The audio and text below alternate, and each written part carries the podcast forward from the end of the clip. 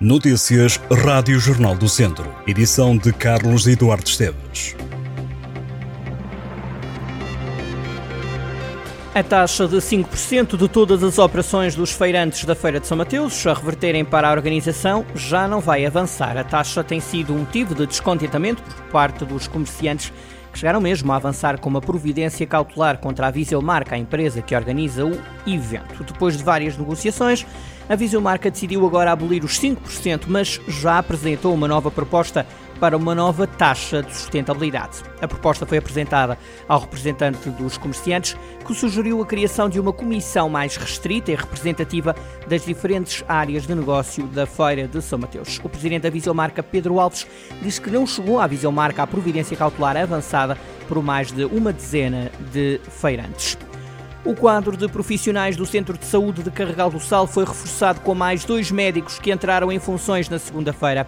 O reforço quer fazer face às necessidades do Conselho e, de forma particular e substantiva, dos utentes das freguesias de Cabanas de Viriato e de Beijós. A extensão de saúde de Cabanas de Viriato chegou a estar encerrada em 2021 por causa da falta de médicos, uma situação que foi agora colmatada, já que a unidade passa a poder contar com dois clínicos permanentemente.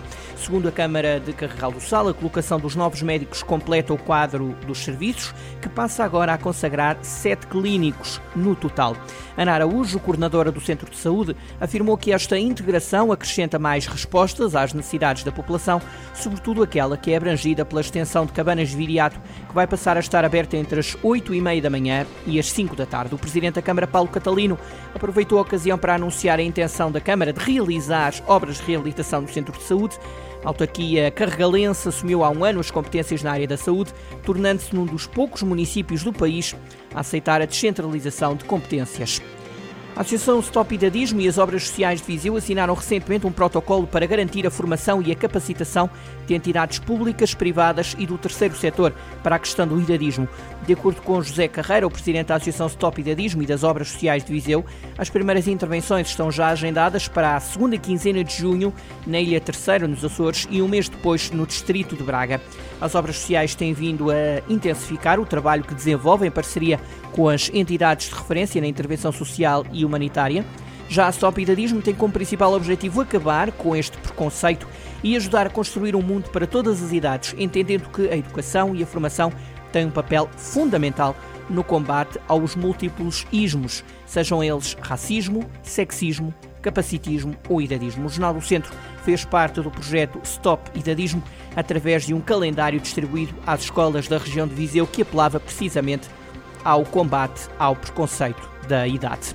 E porque nem só de desporto vive o Clube Desportivo de Tondela, 36 marchantes saem à rua este sábado para participar pela primeira vez nas Marchas de Santo António, uma iniciativa da Câmara. A ideia de criar uma marcha do emblema Beirão foi de uma sócia e de alguns simpatizantes, mas rapidamente o clube abraçou e começou a definir essa tática para a tornar real. Ligar o clube à cidade, ao Conselho e à região e envolvê-lo em atividades culturais foram algumas das razões que levaram à formação Auriverde na marcha. Os 18 pares de marchantes têm todos ligações ao Tondela, seja às várias modalidades, à estrutura do clube ou sócios, e essa era uma das condições. As primeiras reuniões para que a marcha fosse avante arrancaram ainda no ano passado. Durante os vários meses, tudo foi sendo preparado ao pormenor. A letra da música terá como inspiração a caminhada do Tondela enquanto clube e também o próprio Conselho de Tondela. Já o nome dos padrinhos da marcha fica no segredo dos deuses. E se este ano não tiver hipóteses de assistir à estreia da marcha do Tondela, não se preocupe, porque para o ano há mais, pelo menos essa é a ideia. Para já, a marcha sai à rua no sábado e a tática está mais do que definida, ou seja, arco na mão, voz afinada e muita animação está lançada uma campanha a apelar à dádiva de sangue. O objetivo é captar a atenção da população mais jovem e passar a mensagem da importância de doar sangue. Com a informação, pretende-se desmistificar alguns mitos relacionados com os critérios de elegibilidade para dar sangue e também é apresentada uma lista dos locais de colheita no país. A campanha chama-se Uma Dádiva. Pode salvar até três vidas. As entidades promotoras querem levar mais pessoas a agir, mostrando como um gesto simples e fácil pode fazer a diferença na vida não de uma, mas de muitas pessoas e provar que as reservas de sangue são fundamentais para o sistema de saúde.